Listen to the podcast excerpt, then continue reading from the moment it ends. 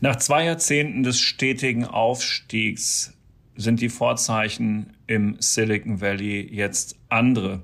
Es wird nicht mehr eingestellt, es wird entlassen. Allein in diesem Jahr rund 135.000 Mitarbeiter von Technologieunternehmen, die ihren Arbeitsplatz verloren haben. Darauf zahlen auch die Großen der Branche ein. Zum Beispiel Meta, Amazon, Twitter. Darüber wollen wir heute reden. Die Digitalisierung und damit auch bahnbrechende Technologien wie die generative KI sind auf dem Vormarsch. Investitionen in die digitale Transformation werden für Unternehmen zunehmend unausweichlich. PwC hilft ihnen dabei, zukunftsweisende Technologien einzusetzen und gewinnbringend in ihrem Geschäftsalltag zu nutzen. Mit seinem umfassenden Cloud- und Digital-Know-how macht PwC ihr Unternehmen zum digitalen Champion. Mehr auf pwc.de/slash cloud-digital. Herzlich willkommen im FAZ Digitech Podcast. Im Silicon Valley wird gerade mal nicht eingestellt, sondern entlassen.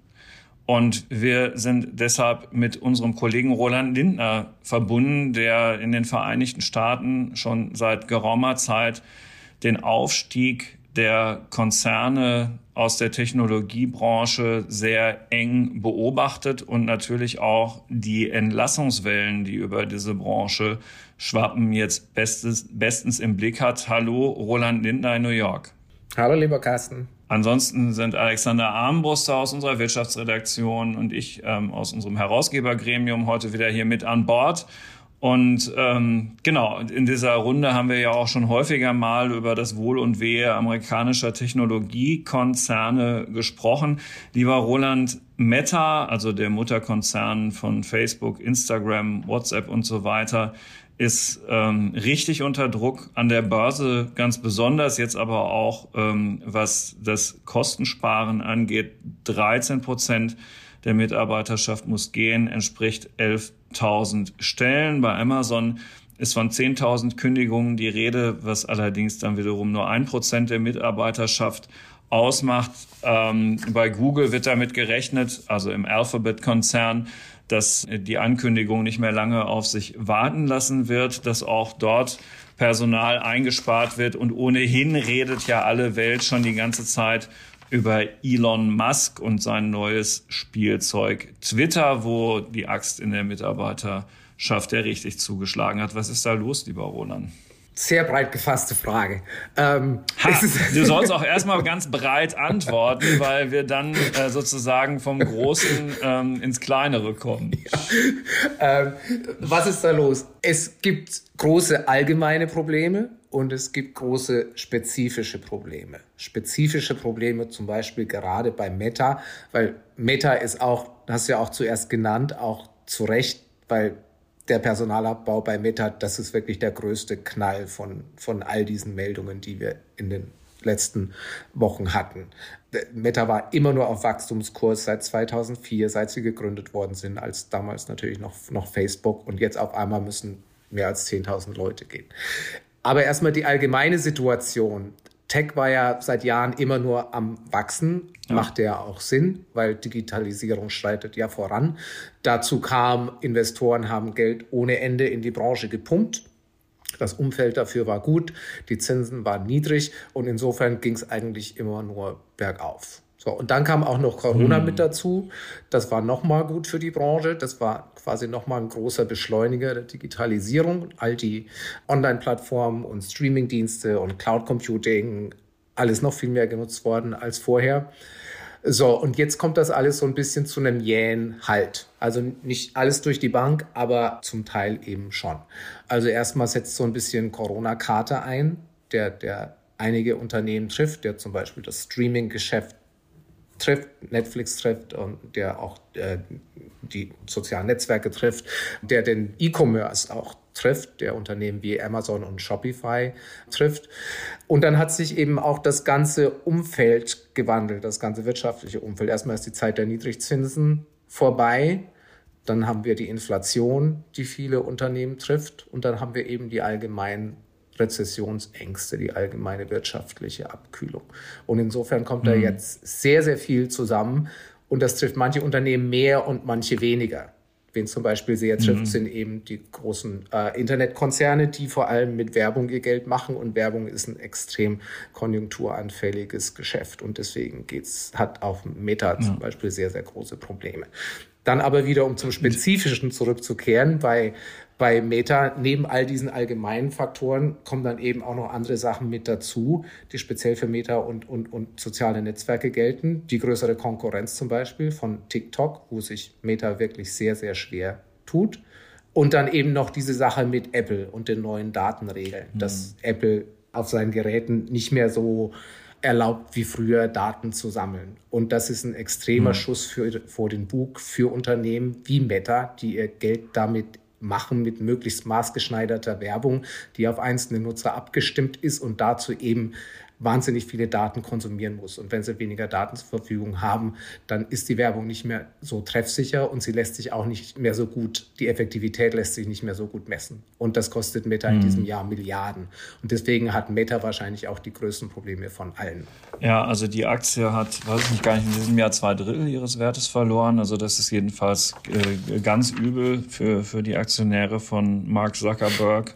Auch für ihn. Ähm, der ja immer noch, persönlich. Ja, auch für ihn selbst. Vielleicht für, für ihn selbst am allermeisten. Aber andererseits weiß ich nicht, inwiefern das auf dem Niveau dann wirklich schmerzt. Äh, äh, ich kann es dir in Zahlen gerade ja, sagen, wie es schmerzt. Gerne. Wenn, wenn man Stand heute nachguckt, schätzt mal, wer auf Platz 27 der Milliardärsrangliste von Bloomberg steht, die, die ja kontinuierlich erheben. Wenn es jetzt nicht Mark Zuckerberg wäre, wäre würde die Frage ja, ja keinen Sinn machen. Mark Zuckerberg, richtig. Und zwar seit Jahresanfang um knapp 83 Milliarden Dollar ärmer geworden, liegt jetzt bei 43 Milliarden, ist natürlich immer noch steinreich. Ja. Aber letztes Jahr eben dann noch auf Platz 6, 7 und jetzt sind Michael Dell hier vor ihm, Jim und Rob Der Walton. alte Michael. Die, ja, Jim ja. und Rob Walton, das sind die Walmart. Und Ferrero gleich hinter. Leute. Dann hier Carlos Slim, Betoncourt, es sind auch viele aus anderen Branchen, Warren Buffett und so. Carlos Slim, den gibt es auch noch. Ja, also ja, es ist, fühlt sich sicherlich nicht gut an, zumal ähm, die Leute äh, draußen auch nicht unbedingt diese Strategie rund um das Metaverse bis jetzt kaufen die ja immerhin zur Umbenennung des ganzen Unternehmens geführt hat. Vielleicht aber nochmal zur Sicherheit, liebe Hörerinnen und Hörer, dieses Unternehmen TikTok ist äh, ein chinesisches Social-Media-Netzwerk, das am schnellsten wachsende überhaupt, hat also wirklich Momentum auf seiner Seite. Es geht dort ausschließlich um Videos im Hochkantformat, im Fachsprech Vertical Storytelling genannt, ähm, äh, gehört zum chinesischen ByteDance-Konzern und ähm, ist hoch umstritten wegen des Datenschutzes und anderem mehr. Die Algorithmen, die dort drüber laufen und sehr schnell dafür sorgen, dass äh, jeder Nutzer ein sehr individuell passendes Angebot für sich bekommt, sind äh, offenbar die besten, die man in der Hinsicht haben kann. Und genau, wenn man aufmerksam selbst die alte Tante Facebook hin und wieder mal sich nochmal anschaut, sieht man, dass auch dort inzwischen diese Hochkant-Videos im Newsfeed Einzug gehalten haben, die sogenannten Reels auch und man eben dort sich auch davon verspricht, nicht ganz abgekoppelt zu werden. Äh, Instagram genau dasselbe. Genau. Roland, äh, jetzt äh, genau blickt der Mark Zuckerberg auf seinen Vermögensverlust und ähm, muss sehr viele Mitarbeiter entlassen.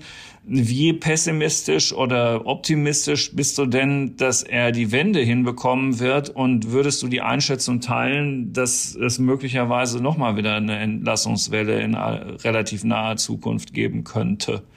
Ja, also erstmal, so groß diese Zahl ist, 11.000, man muss ja auch vielleicht ein bisschen relativieren, weil Meta hat ja derart Personal eingestellt in den letzten Jahren, Insofern ja. ist es vielleicht äh, gar nicht so die Monsterkorrektur. Also es sind natürlich wahnsinnig viele Leute und Arbeitsplätze. Also Sie haben in den vergangenen, nur um ganz kurz die Zahl auch nachzutragen, das habe ich mir nämlich in einem Stück, das du selbst geschrieben hast, lieber Roland, unterstrichen, in den vergangenen drei Jahren auf rund 87.000 mehr als verdoppelt. Ja. Die Zahl der Beschäftigten. Ja, genau. genau. Insofern ist 11.000 eine ne Korrektur, aber auch nicht die größte Korrektur aller Zeiten. Aber es ist natürlich schon so, bei, bei Meta, ich, ich denke schon, man muss sich grundsätzliches Wagen um Meta machen, mehr als um die anderen großen Tech-Konzerne. Weil in seinem Kerngeschäft mit sozialen Netzwerken auf Facebook, auf Instagram, kommt Meta einfach wahnsinnig unter Druck.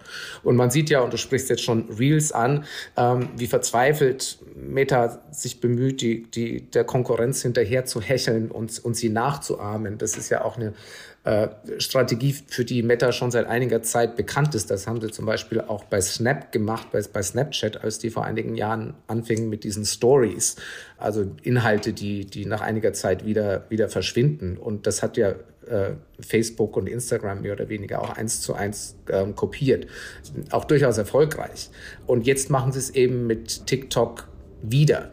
Wird das den gleichen Erfolg haben? Ich weiß nicht, also im Moment hat jedenfalls TikTok gewaltiges Momentum mehr, als es Snapchat jemals hatte, ähm, habe hab ich den Eindruck.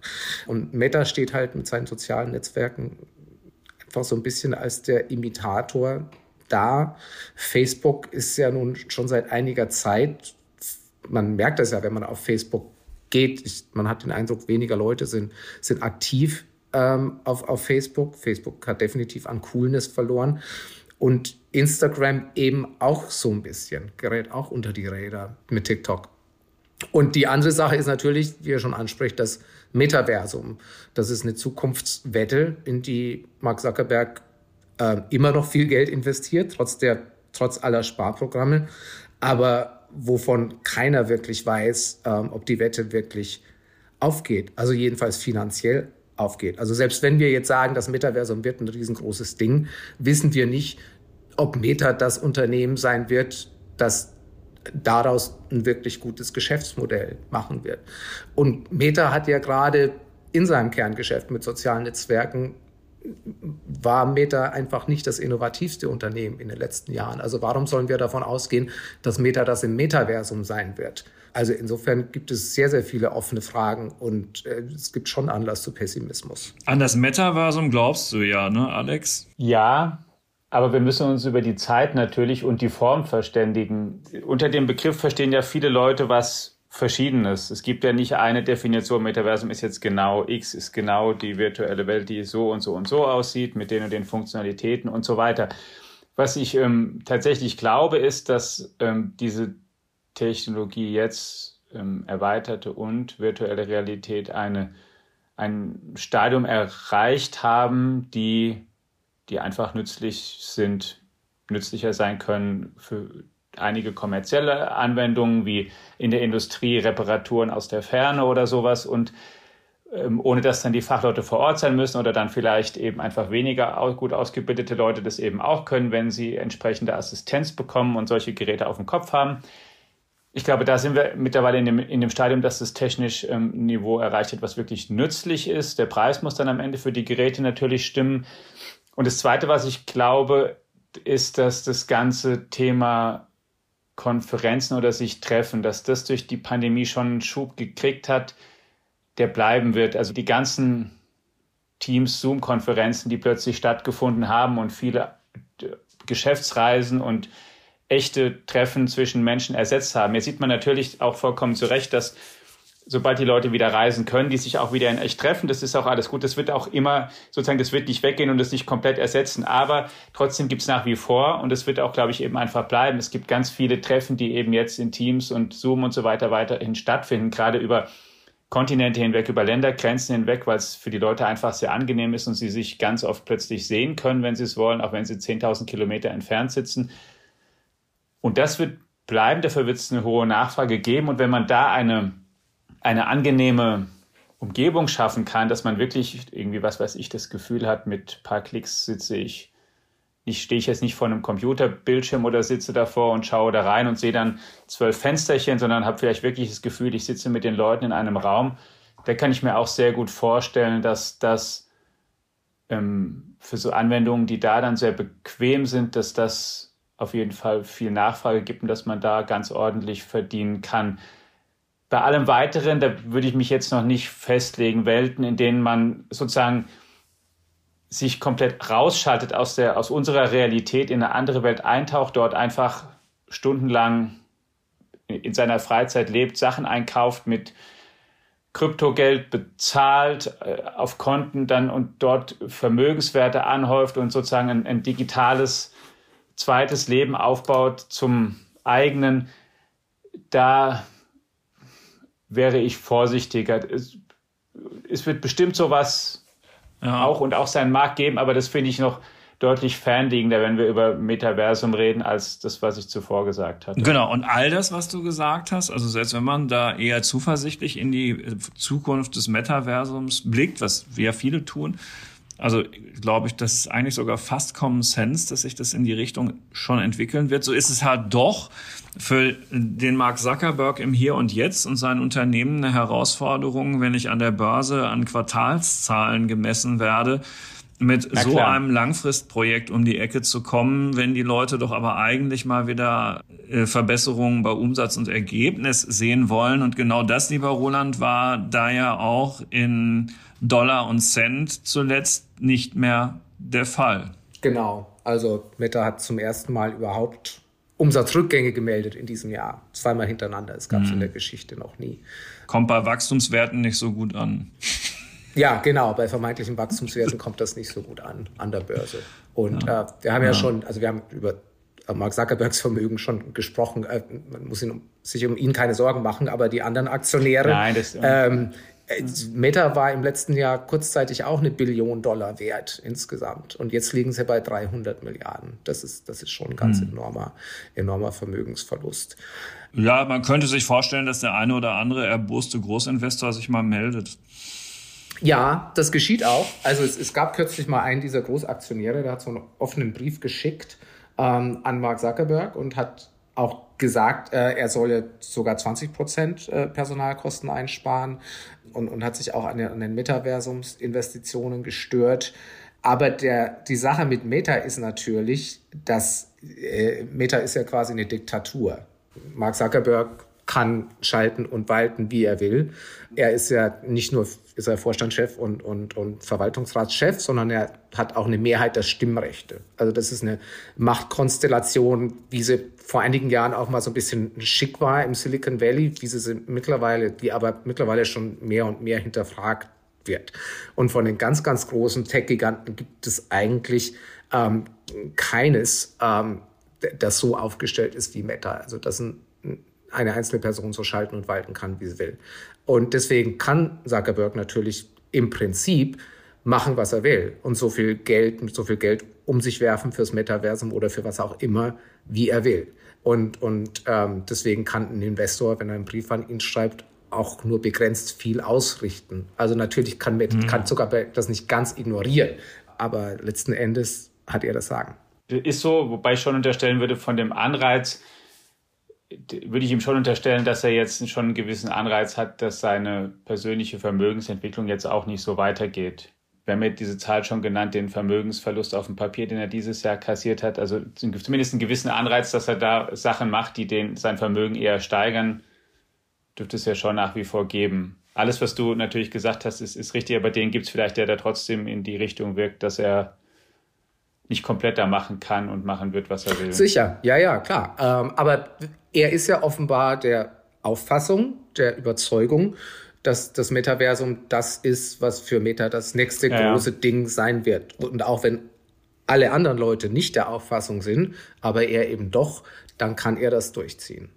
Das ist übrigens das, was ich auch als, wo ich mich frage, ob da, unabhängig von dem ähm, ganz konkreten Geschäftsverlauf, was die jetzt haben, ob das gelingen kann, weil er ja, wenn man jetzt die ganze Branche, also die ganzen Großen anguckt, die sind halt einfach auch mittlerweile zum Teil auch, haben alle ein gewisses Alter erreicht. Das sind Unternehmen, die sind gestartet mit bestimmten guten Ideen, sind rasend schnell gewachsen, haben sich dann irgendwann, sind dann an die Börse gegangen, nachdem sie auch dann irgendwann kommerziell angefangen haben, sich, sich ähm, effizienter aufzustellen und viel Geld verdient und dann haben sie das ausgebaut und jetzt sind sie, ich weiß nicht, ich denke mir manchmal sind vielleicht so ein bisschen wie Microsoft dann irgendwann mal, die ja auch dann nie komplett weg waren, aber die eine Weile einfach mal nicht so in der ersten Reihe dabei gewesen sind, weil sie dann so ein bisschen auch träge geworden sind, so ihr Geschäft haben und dann Und dann ist es automatisch auch schwerer, dann für die vielleicht was ganz Neues zu erfinden. Deswegen weiß ich auch nicht, ob ein Zuckerberg zum Beispiel,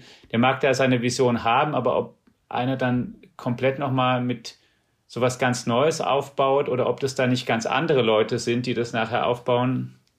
Das ist sowas, was ich mir auch manchmal, weil die alle ihr Geschäft haben, was sie auch mitschleppen und die müssen, wenn sie was Neues aufbauen, wirklich da, ob er dann noch der Richtige ist, der das ich gebe dir absolut recht. Also ich persönlich finde, Metas Innovationsfähigkeit ist mit einem großen Fragezeichen zu versehen. Seit einigen Jahren. Ähm, und, und so ein bisschen der Erkenntnis, ein bisschen eine neue Erkenntnis, jetzt, wie du auch ansprichst, jetzt in diesen letzten Monaten und mit diesen ganzen Entlassungsmeldungen ist, wir dachten ja irgendwie alle wahrscheinlich bis noch vor kurzer Zeit, die, die Leute, die da bei ähm, Meta und Google alle arbeiten, die sind alle wahnsinnig gut und, und arbeiten von morgens bis abends und die haben ja auch diese ganzen Annehmlichkeiten im, und das ganze Gourmet, gratis Essen und so weiter, all die Anreize, die die Unternehmen schaffen, damit die Leute möglichst lange im Büro bleiben.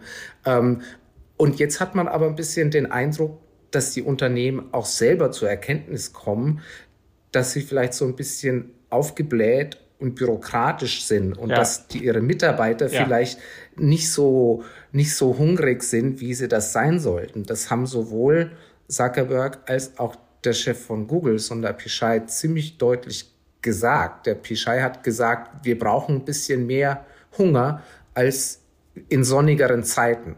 Und, und das ist schon so ein bisschen, bisschen neuer Tonfall. Man dachte immer, diese, diese, die ganzen Silicon äh, Valley Leute sind so bis zum Umfallen engagiert. Ähm, aber, aber jetzt hört man so ein bisschen andere Töne.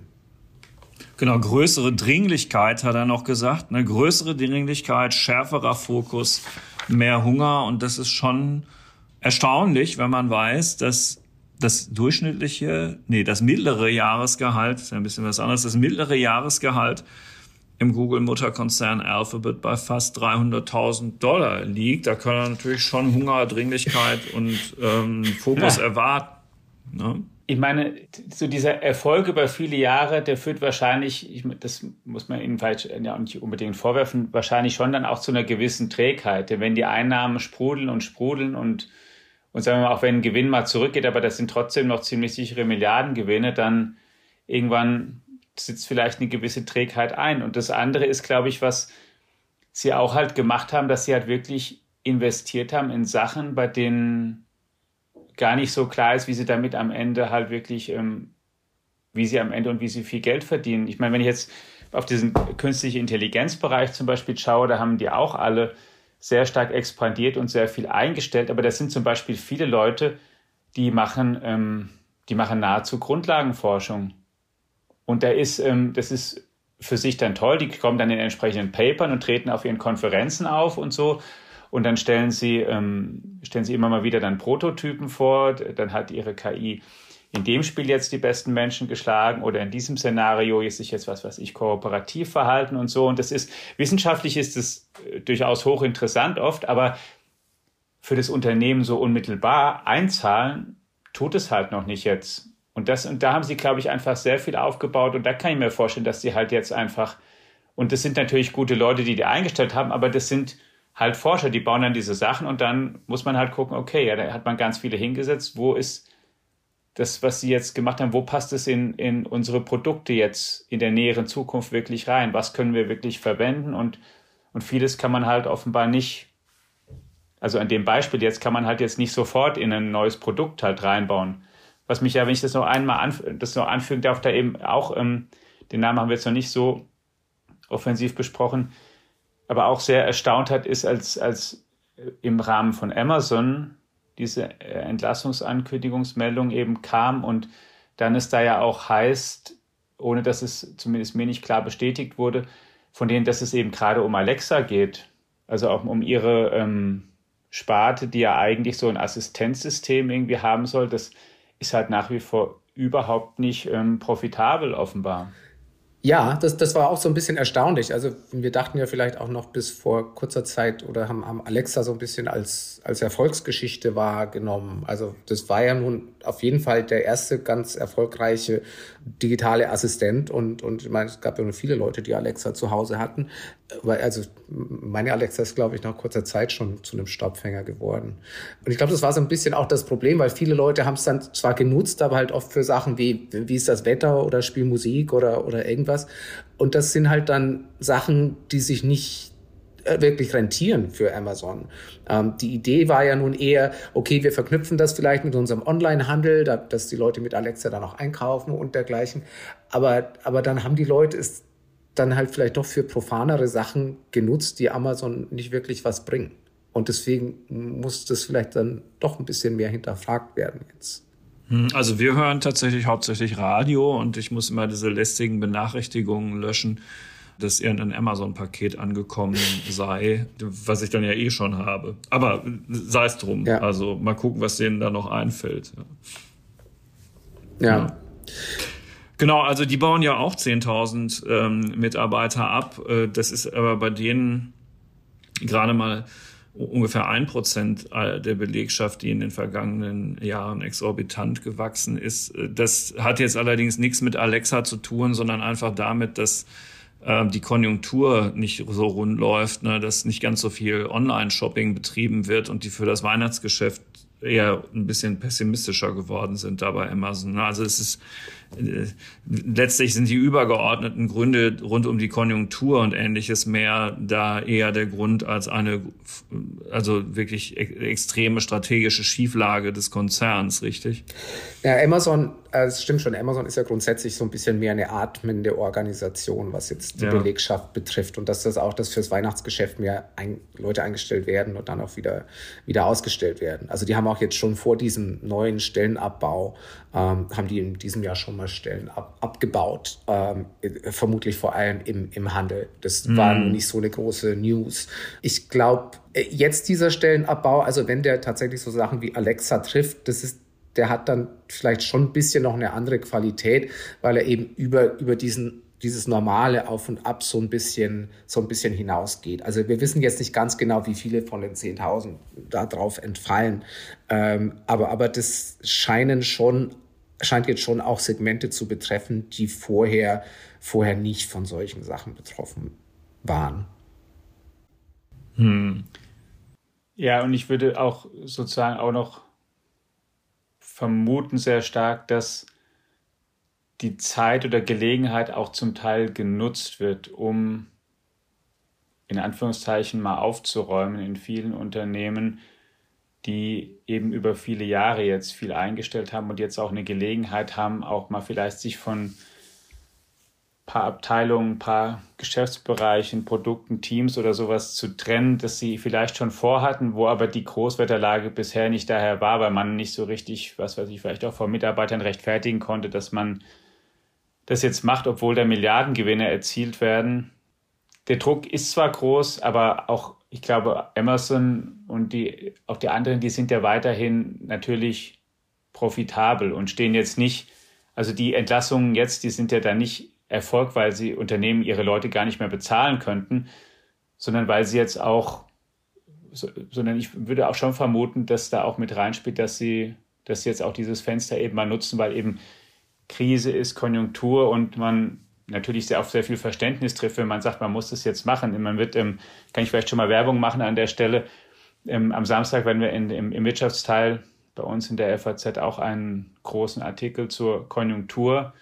Wie schlimm wird es jetzt eigentlich? Rezession in, auch in Deutschland, Europa, wird es wirklich sehr schlimm, wird es nicht so schlimm haben. Da werden auch Unternehmensberater zu Wort kommen, die sagen, es gibt, ähm, ich lange nicht mehr so viele Anfragen an an, für, für, für Sanierer, für Leute, die wirklich mal das, das ähm, so beim Unternehmen das ganze Portfolio mit durchkämmen und halt einfach mal sagen, okay, was müsst ihr denn jetzt mal machen, was braucht ihr vielleicht nicht mehr, wie könnt ihr euch vielleicht neu aufstellen, dass jetzt so ein bisschen das auch einfach genutzt wird in so dieser allgemeinen Krisenstimmung, weil dann jeder vielleicht leichter Verständnis hat für solche Maßnahmen, als wenn es eben in eine Zeit fällt, in der die Gewinne sprudeln, die Aktienkurse steigen und und sagen kann, was, wieso entlasst ihr denn die Leute? Euch geht es doch super.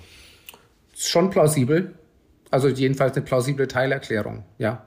Oder dass es gibt, auch wenn man hier so in anderen, weil das offenbar hier auch in anderen Branchen der Fall zu sein scheint. Ich meine, vielleicht wird auch der, der Rezession, die jetzt kommt, die ja ausgemacht scheint, auch sehr, sehr heftig. Es gab aber auch gerade jüngst so ein paar Konjunkturindikatoren, die gesagt haben, vielleicht wird es gar nicht so schlimm insgesamt. Aber man kann natürlich jetzt auch mal hingehen nach vielen Jahren und mal wieder sagen, so jetzt, ähm, was brauchen wir wirklich? Was müssen wir jetzt mal ein bisschen straffen? Ja, klar, sicher.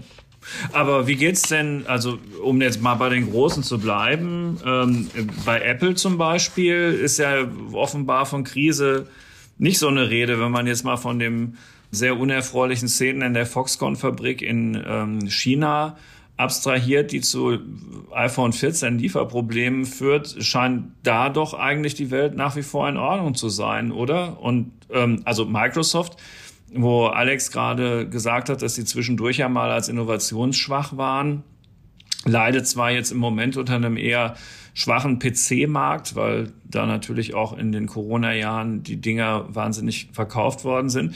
Aber eigentlich sind die doch jetzt eher wieder innovativ, also rund um ihre ganzen Abo-Modelle, ähm, Teams und, und, und so. Also man kann jetzt auch nicht sagen, dass bei all diesen Unternehmen alles gleich ist. Nee, überhaupt nicht. Kann man nicht. Und ich würde dir zustimmen, äh, Apple würde ich im Moment auch als das solideste von allen Unternehmen sehen und die Geschäfte laufen dort immer noch vergleichsweise am besten. Also natürlich bleibt auch Apple am Ende nicht von Rezessionsängsten ganz, ganz unberührt. Aber, aber trotzdem, äh, bis zu den letzten Geschäftsergebnissen, die Apple vorgelegt hat, ist, äh, ist die Lage eigentlich okay äh, für Apple hm. auf jeden Fall. Microsoft würde ich auch dahinter einordnen. Also der, der PC-Markt ist im Moment tatsächlich ein Problem. Ähm, es gibt auch eine kleine Sorge mittlerweile, dass sich das exorbitante Wachstum im, im Cloud-Geschäft vielleicht doch ein bisschen abschwächt. Also zwar immer noch sehr hoch ist, aber vielleicht doch ein bisschen abschwächt. Ähm, insofern hat Microsoft vielleicht noch ein paar Sorgen mehr als Apple, steht aber immer noch ganz solide da. Und also mhm. insgesamt, wenn wir die fünf großen Tech-Giganten haben, würde ich sagen, Apple steht am besten da, gefolgt von Microsoft. Und dann erstmal ein bisschen Abstand und dann kommen vielleicht Alphabet und Google, im, äh, Alphabet und Amazon mhm. auf einer mhm. Ebene und dann am Ende Meta. Michael Dell ist so reich weil Alex, der steht vor Mark Zuckerberg, der, der hat äh, ganz spannendes Financial Engineering damals betrieben mit äh, weg von der Börse wieder drauf, ne, dann irgendwie diese EMC übernahm. Irgendwie hat das äh, glaube ich, mit ganz alter Wall Street Intelligenz bei dem auch viel zu tun. Ne? Das hat ähm, Erstaunlich. Ja, das kann, ja, ja, ja, genau. Der hat sich da gehalten und bis es so gewisses da, Grundvermögen. Ich meine, auch mit, wo du sagst, mit alter Wall Street Intelligenz im wahrsten Sinne des Wortes. Du kannst Warren Buffett ja nehmen. Der hat jetzt, ähm, kommt jetzt hier in der neuen Liste auf 110 Milliarden, steht auf Platz 6, hat auch in diesem Jahr hinzu verdient. Ja, da gibt es dann solche, solche äh, ja, Erwägungen weiter und ähm, in Anführungszeichen alte Wall Street Intelligenz. Steve Barmer ist ja wenn ich es jetzt hier richtig sehe, unter den Top Ten der einzige Nicht-Gründer, sondern ähm, bezahlte ehemalige Vorstandschef, der es in diese Ränge schafft mit knapp 90 Milliarden. Das ist ähm, hm. ja. Das ist jetzt ehrlich gesagt eine spannende Frage mit Michael Dell, warum der so weit ähm, vorne liegt, weil nur an Dell kann das eigentlich nicht liegen. Also nur am Unternehmen. nee, genau, deswegen, das, ja, das muss genau, ist so ein bisschen wie bei, bei Bill Gates, wo sich mittlerweile ein großer Teil des Reichtums eigentlich nicht mehr mit, äh, äh, eigentlich nicht mehr von, von Microsoft kommt. Also wenn ich gerade gucke, hm. Dell als Unternehmen ist 32 Milliarden Dollar wert. Und Michael Dell aber 49. Ähm, weiß ja, ein gewisses Gap ja. mal auf den Grund gehen. Interessante Sache, ne? das müsste man tatsächlich mal recherchieren, mhm. wo der noch investiert hat, äh, ja. was ja offenbar so schlecht nicht gelaufen ist. Apropos schlecht laufen, das soll jetzt heute aber hier nur ein Randaspekt sein. Bei Twitter läuft es jetzt gerade nicht so gut. Also die ähm, Elon Musk als man, man weiß es nicht kommt so genau. Perspektive also, Genau, nur weil ich es auch im Intro erwähnt hatte, soll das jetzt nicht vollkommen geschlabbert werden. Also da das ist im Moment so ein bisschen undurchsichtig, wohin dieser Laden äh, in zwei, drei Jahren treibt, richtig? Ja, ich würde sagen, es ist pures Chaos ähm, im ja. Moment und zwar in jeglicher Hinsicht. Chaos im Umgang mit den Mitarbeitern. Ähm, Elon Musk verbreitet Angst und Schrecken. Chaos im Umgang mit den Kunden, die Twitter finanzieren, also quasi den Werbekunden. Twitter macht ja immer noch den größten Teil seines Umsatzes mit Werbung. Alle möglichen Unternehmen haben gesagt, sie pausieren jetzt erstmal ihre Twitter-Werbung, weil sie Angst haben, dass äh, Twitter irgendwie verkommen wird, weil also Musk sagt ja, er will irgendwie weniger streng moderieren und äh, insofern ist eben die Sorge, dass Twitter an sogenannter Brand Safety verliert. Es gab ja sogar ein paar große Werbeagenturen, die jetzt ihren, ihren Kunden ausdrücklich empfehlen, erstmal nicht mehr Werbung auf Twitter zu schalten. Also insofern, das Werbegeschäft geht im Moment äh, äh, offensichtlich bergab. Musk hat ja gesagt, er will eigentlich das das ist auch in seinem Sinne in gewisser Weise. Er will ja äh, das Werbegeschäft, das soll an Bedeutung verlieren für Twitter. Dafür soll ähm, ja äh, sollen Abos wichtiger werden, also dass die Nutzer selber für bestimmte Dienste von Twitter bezahlen. Aber auch das läuft ja bisher völlig chaotisch. Es gibt, gab ja die Sache mit diesen mit diesen blauen Häkchen, dem der, der neue Abo-Dienst Blue, der acht Dollar im Monat kostet, über den ihr, glaube ich, kürzlich mal in einem Podcast gesprochen mm. habt. Ähm, und das ist ja, da gibt es ja auch jeden Tag eine neue Ansage. Also der wurde erst wurde er eingeführt und dann stellten sie quasi, wie zu erwarten war, umgehend fest, dass alle möglichen Leute sich als äh, äh, Promis ausgegeben haben oder als Firmen, die sie nicht waren. Also alle möglichen Fake-Accounts tauchten auf. Dann ja, das hat mich, wenn ich da kurz ja. unterbreche, was mich ja tatsächlich total überrascht hat, ist, dass es ähm, ich habe hab es halt in der ursprünglichen Ankündigung auch so verstanden, 8 Dollar für einen verifizierten Account. Ich habe halt gedacht, es soll schon weiter verifiziert werden.